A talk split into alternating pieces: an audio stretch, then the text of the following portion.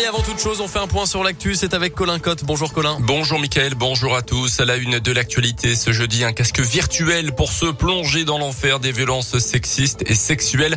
Une production créée dans la région avec Reverto, une start-up lyonnaise spécialisée dans la réalité virtuelle et des étudiants de Saint-Etienne. Une technologie qui a été présentée cette semaine dans une école d'ingénieurs à Saint-Etienne justement. Elle est disponible pour tous les établissements scolaires de France qui aimeraient travailler sur ce sujet.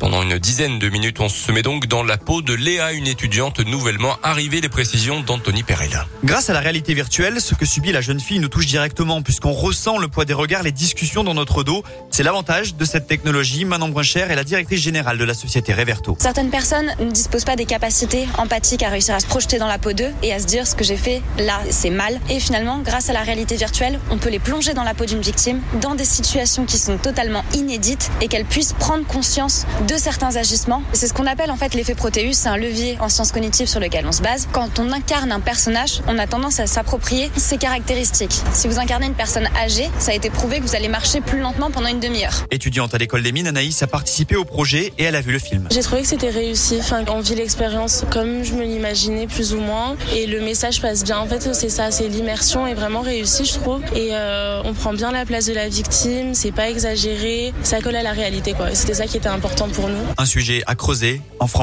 une étudiante sur 20 a déjà été victime de viol. Un témoignage et vidéos à retrouver sur nos réseaux sociaux et sur notre site radioscoop.com également. Dans l'actu, dans l'un, il avait embarqué de force sa fille de 3 ans dans sa voiture. Un habitant de l'Est près de Mâcon, euh, condamné à 6 mois de prison ferme avec maintien en détention. L'homme était alors sous l'emprise de l'alcool selon le progrès. Un des faits qui remonte à vendredi dernier. Séparé de sa compagne il y a deux ans, il l'avait croisé en voiture en pleine rue et avait arraché sa fille des bras de sa mère. Euh, quelques instants plus tard, une bagarre avait éclaté avec son ex-beau-père près de l'école de la fillette. Une requête en référé suspension examinée hier par le tribunal administratif. Une requête déposée par une association fermement opposée à la construction du pont Jacques Chirac entre Montbelé et Pont-de-Vaux et dont les travaux ont pourtant débuté à la rentrée. Un pont qui doit remplacer celui de Fleurville trop vieux mais qui fait courir un risque d'un point de vue environnemental selon l'association. La décision a été mise en délibéré. Elle pourrait être connue aujourd'hui ou demain. À noter aussi cette grève au centre psychothérapique de l'Ain à Bourg-en-Bresse. Ce jeudi, les syndicats FO et CFDT dénoncent le manque de personnel et la dégradation des conditions de travail. Un rassemblement est prévu à 13h tout à l'heure.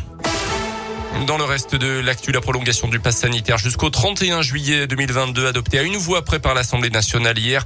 L'opposition critique un chèque en blanc. Le ministre de la Santé confirme qu'un allègement du pass sanitaire sera étudié mi-novembre.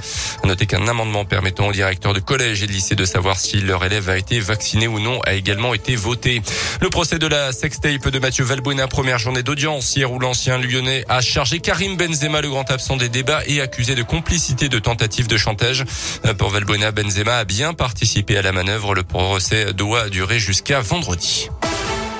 Les sports avec d'abord du basket et la Gielbourg qui a complètement raté son arrivée sur la scène européenne cette saison fêtes d'entrée contre les Italiens de Venise 73 à 62 sur le parquet d'Equinox. La Giel euh, a l'occasion de se rattraper dès ce week-end samedi à 20h. Les Bressans euh, se déplacent au Portel.